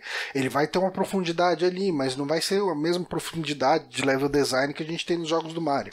O Fire Emblem, por exemplo, a gente tem aquelas batalhas campais com 20 soldados de cada lado num cenário gigante. Esse a gente tem um cenário lá que é uma grid de, sei lá, 6 por 8 espaços. Não sei exatamente. Nunca parei pra contar quanto tem a grid do, do Fire Emblem Heroes, mas ele Menos é uma, é né? uma grid menor. O seu time sempre vai ter até 4. O time do inimigo pode ter até 6. Às vezes tem respawn de inimigo, dependendo da fase. Mas essencialmente são fasezinhas pequenas, né? Experiência menor. O lance do Animal Crossing, né? Que foi o que saiu recentemente. Hum, cê- eu não joguei, eu achei ainda não joguei esse Eu hoje. não cheguei nem a baixar, cara. Mas Hum. ao invés de você cuidar de um, vilarejo e tal, você vai cuidar de um resortzinho, né? Então, tudo são experiências menores baseadas naquilo que a gente já conhece. E, O, o que é o ideal, né? Porque eu acho que o, o que pode muito jogo de celular, eles, eles querem trazer a mesma experiência pra um celular. E saca, celular normalmente você não joga botando a mesma atenção, nem que um videogame portátil, saca? não, não. Mas se muita gente fala, ah, vou, vou usar meu portátil, saca, seja o Switch, o Vita, vou usar ele na rua, no ônibus, Uhum. ainda é baixo a porcentagem de gente faz isso, né? Normalmente o portátil é console de quem viaja, né? Ou vai num fretado, que é um lugar Sim. que tem um, um- Pelo menos no Brasil, né? Uhum. Obviamente, eu tô falando da nossa realidade. Mas pra celular eu vejo muito mais. Eu quero ter uma experiência de 10 minutos. Uhum. Né? O próprio Fire Emblem, se ele tivesse a pegada dos de. os Fire Emblem normais, né? As partidas são longas naquilo, são Algumas densas. partidas são gigantes, realmente. É, não, não daria certo. É, e ca- o Mario Kart, cara, eu, eu fico me perguntando o que eles vão fazer, porque nenhum jogo da Nintendo é focado é, de celular, é focado bem na, vai, vamos dizer assim, naquela habilidade normal, né? né? É, Eu não acho que eles vão colocar um controle virtual e fazer um jogo de kart Uhum. comum, que a, gente- que a galera espera. E eu espero isso, saca? Porque se eles fizerem isso, eu não, não vou ter motivo pra jogar. Não, não. E eu fico perguntando o que eles podem fazer com o Mario Kart pra funcionar no celular. É, cara, eu me pergunto, eu não sei, será que será que o gameplay vai ser alguma coisa parecida com o como que era aquele Horizon? Horizon Chase? Horizon Chase. Horizon Chase. Horizon Chase ele era um jogo com um gameplay bem simplificado, né? Ele é um o, o, o jeito que você Ele controla um o game- volante. Ele é um gameplay de um jogo de Mega Drive, né? o carro tem exato. poucas posições pra curva Uhum. e tudo mais, né? Aquele lance de parece que a pista tá dando a curva e não você, né? E caiu como uma luva no celular. É um jogo muito gostoso de jogar no, Sim. no celular. Uhum. Mas a ideia, a ideia dele é homenagear jogos simples, né? Mario Kart hoje em dia, somente o último, né? Tem todo o lance de derrapar para dar com, pra dar como só para dar dash, e Dash. tudo mais, velocidade. É, eu sinto que esse tipo de mecânica ia ser mega simplificado nessa versão de celular. E se eles fizerem algo na pegada do Mario Kart do Super Nintendo, até em pixel art e tudo mais? Que era um jogo mais lento. Uhum. Ainda ia ser um jogo de corrida mais tradicional, mas eu consigo ver a jogabilidade encaixando melhor no celular do que um jogo, saca, que precisa de curvas super precisas do Ah, analógico. É, é, realmente, esse tipo de. eh, Eles não podem eh, exigir uma jogabilidade mais precisa nesse tipo de jogo. Primeiro, porque é difícil no celular, e segundo, quando você faz um jogo pensando no público de celular, você pensa em muita gente que não tá nem aí pra videogame e não quer se especializar.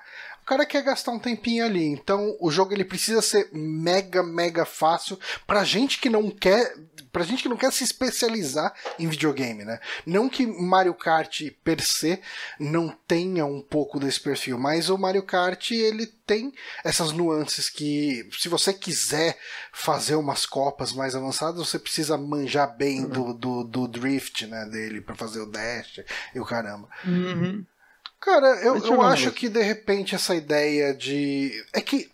Eu não sei, cara. Eu sinto que o pixel art, para um público fora da gente de, de joguinho, Não, não chama ele atenção. não chama atenção. O pessoal fala, ah, esse jogo que parece jogo velho, sabe? Tipo, é, é essa visão que esse pessoal tem.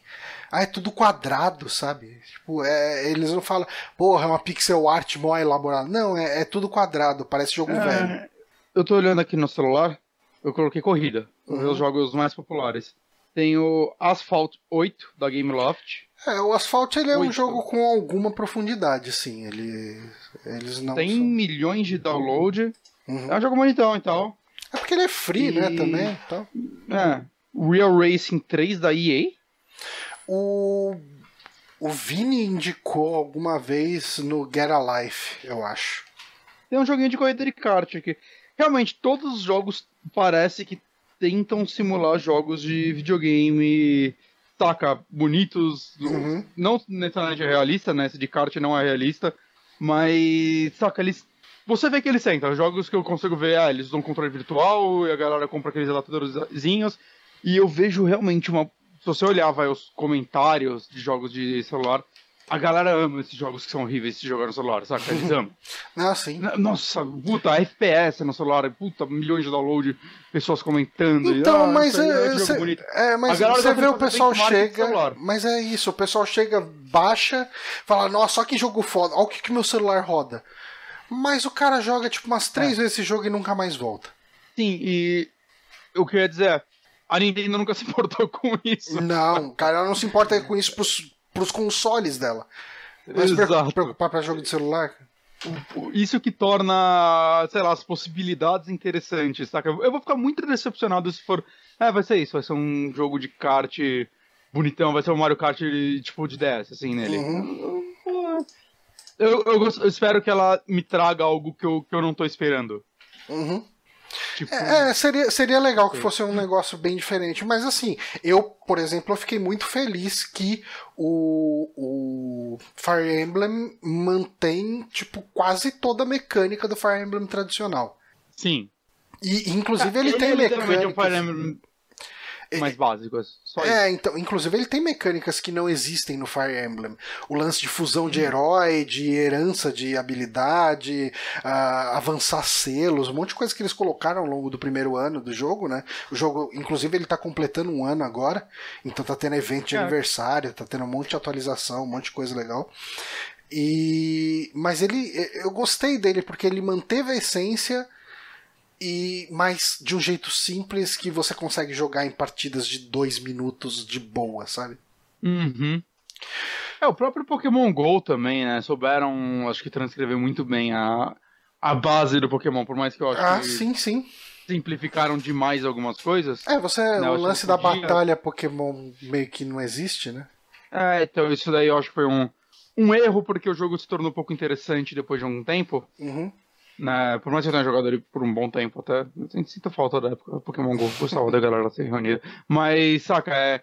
Não sei, todo, to- nenhum jogo foi exatamente o que a galera esperava, Uhum. ao mesmo tempo que era o que precisava ser, É. né? Então. Eu acho que a sei, maior falha da Nintendo nisso tudo foi o, o Mario, Mario Run. Run, né? Que, Né. Porque ela cobrou mais caro do que o pessoal tá disposto a pagar no celular. Não é nem porque ele fosse um jogo ruim, né? Ah.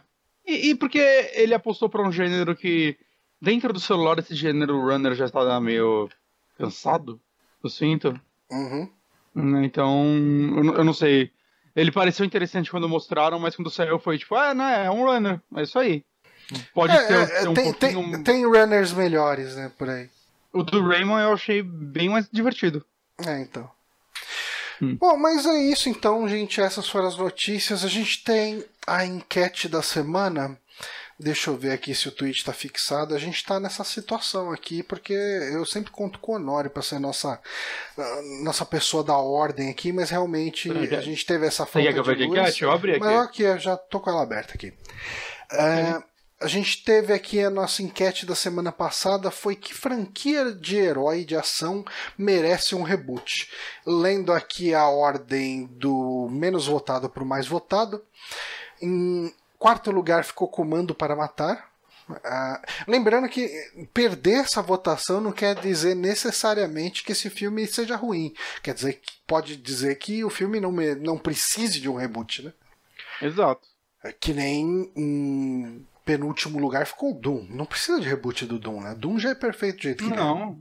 É perfeito, cara. Você lembra aquela parte FPS? é. É igual Nossa, o jogo. sensacional. Igual ao jogo. Igual ao jogo. Melhor cena de FPS da história do cinema. Ah, a gente teve o Grande Dragão Branco em segundo lugar e em primeiro lugar, que franquia de herói de ação aí merece um reboot, ficou um Tira da Pesada. Ah, Mas vendo sem o Ed Murphy? Sem Ed Murphy, possivelmente com quem? Chris Tucker? Não. Chris Tucker já tá mais velho também hoje, né? Já tava mais velho. Pô, eu, eu, eu, eu, abraçaria um tira da pesada novo com o Ed Murphy velho. Com Ed Murphy velho, poderia funcionar, cara. Ele. Cara, eu abraçaria. Fácil. Ah, não é reboot, é continuação, mas. Ah, a gente pode dar uma olhada aqui se o pessoal comentou alguma coisa diferente aqui das opções que a gente falou. Deixa eu fechar aqui esse cara para ir o preview lá, que tudo aqui é muito feito nas coxas. Olha que bonito nossa página no Twitter. Sigam no nosso Twitter, arroba superamigos. Deixa eu ver aqui se eu consigo clicar nas coisas. Aqui o tweet. O tiro da pesada é muito bom, né, cara? Nossa, ele é muito bom. O Ed Murphy, o Ed Murphy dos anos 80 era muito bom, cara. O que aconteceu com você, Ed Murphy? Ó, o Ele Otávio, o Otávio. O Otávio comentou aqui que ele gostaria de um tira da, da pesada com Ed Murphy em todos os papéis. Isso seria realmente ousado. Ah, o Diógenes L, deve ser o Diógenes Lazzarini, votou no Dragão porque as outras opções seriam filmes genéricos com o The Rock. Ia ser legal um tira da pesada com o The Rock, né? Hum, sim, sim. The Rock pode substituir todo mundo em filmes de. de, de, de- Esse tipo de filme. A gente teve aqui o Papi Baquígrafo falando que. Ó, o Papi Baquígrafo ele tem exatamente 2 mil tweets. Será que, ele, será que ele apaga tweets? Toda vez que ele twitta um novo, ele apaga um antigo para manter o número 2 mil? Não saberemos. Mas parabéns pelos seus 2 mil tweets, Papi Baquígrafo. Ele falou que ele queria o profissional com a mesma dupla de Logan. Caramba, o Marco Malaquias ressuscitou Tank Girl aqui. Tanky Girl, eu não lembro desse. É. Cara, Eu assisti quando eu era muito novo. Assisti logo que saiu em VHS esse filme. Então eu, eu, eu quero falar uma coisa. Eu, eu fiquei curioso pra saber onde está Ed Murphy. O último filme Ele dele faz de uns- 2016 É, ele faz filmes Ele- ainda. se chama é, Mr. Church. Ele é o Henry Joseph Church. É um filme, acho que drama, não sei se é autobiográfico. Autobiográfico não, não é biográfico. Biográfico. Biográfico, isso. Caralho, É. não tinha ideia. E aqui nos tweets ainda a gente teve um tweet do Nicolas Dias ainda aqui. Que na real o único que não, assist... que não é assistível hoje em dia é Doom.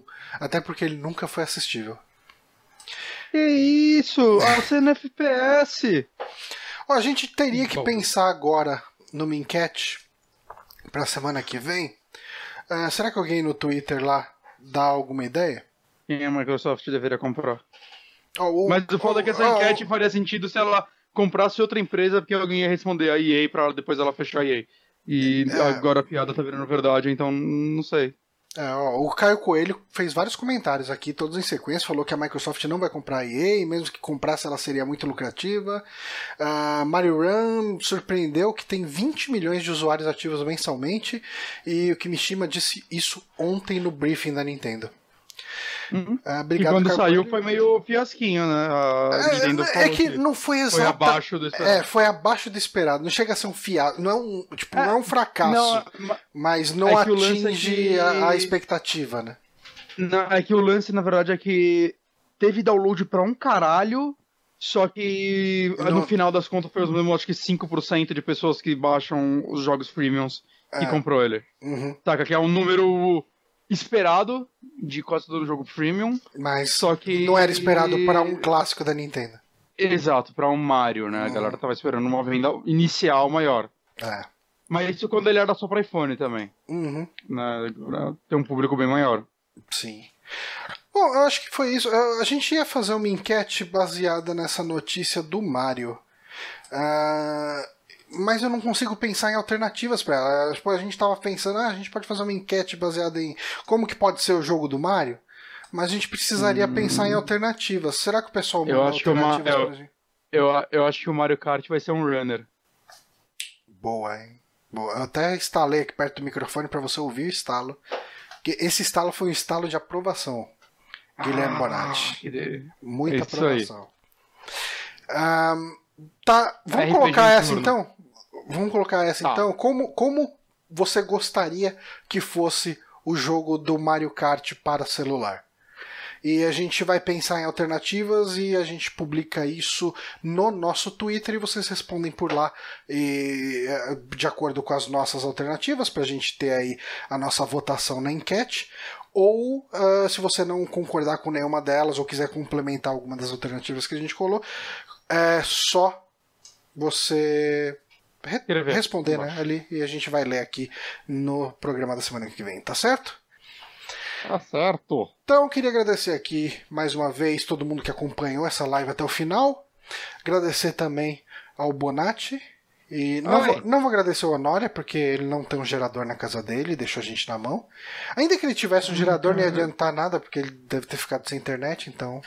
Mas ele deveria ter um 4G foda só pra essas emergências. Eu vou, vou expor ele aqui, que o pessoal tá expondo as pessoas na internet, em rede social, essa semana. Hum. Aconteceu umas coisas aí. O Honório ainda não se mudou de casa, ele tinha que ter se mudado. É, Mas mas, ó, ele, faz tempo. ele falou, ó, tipo assim, que ó, agora são 10h51, a luz acabou mais ou menos em torno das 10, né? Aí às 10h20 ele mandou aqui falando, ó, é galera, voltou a luz aqui, não vou entrar novamente, depois falamos. Então assim, ele tinha luz em casa, ele tinha a possibilidade de voltar, mas não quis, porque essa é a falta de profissionalismo que a gente espera do dos membros do Super Amigos, tá certo? A gente espera. espera. É o tipo de coisa que a gente espera. Então a gente vai ficar por aqui, galera. Obrigado a todo mundo que acompanhou. Um forte beijo no cérebro de vocês e até a semana que vem. É, eu não separei a música, gente. Não vai ter música aqui no final da live porque a gente é muito relaxado. Tal qual o nosso querido Beijo no cérebro parece que faz cócega. Deve fazer. Deve fazer uma cócega, tipo, na nuca, talvez. assim. Dentro assim. Ah, hora. garoto. Então é isso. Um beijo pra vocês e até semana que vem. Tchuru, tchuru, tchuru. Tchuru, tchuru. E essa é a musiquinha do final. E agora eu Então, vou igual parar a quanto transmissão. a cena FPS de Doom é igual a Doom. Aí, ó. É tudo muito fidedigno. E, e você sabe que tudo isso ainda tá sendo transmitido. É. Só que tá aparecendo obrigado por transmitir. Por um instante você ficou por cima do obrigado por transmitir porque eu ordenei esse negócio errado. Eu tô vendo. Eu tô na É. frente das cortinas. É, Me puxaram com agora bengala. É muito Volta. tosco. Tá, mas agora a gente vai embora. Eu vou fazer tipo um fade out aqui. Tô diminuindo o volume seu, que você não tá falando, mas agora tô diminuindo.